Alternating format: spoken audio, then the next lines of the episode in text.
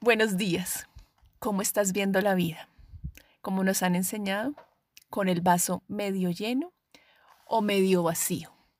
Ayer hablaba justamente con unos amigos al respecto y hablábamos que hay personas que ven, sí, el vaso medio vacío, otras que lo ven medio lleno y otras que definitivamente cogen el vaso y van a llenarlo. ¿Y qué tipo de persona eres tú? El que ve medio lleno, medio vacío el vaso o simplemente el que toma acción y va a llenarlo.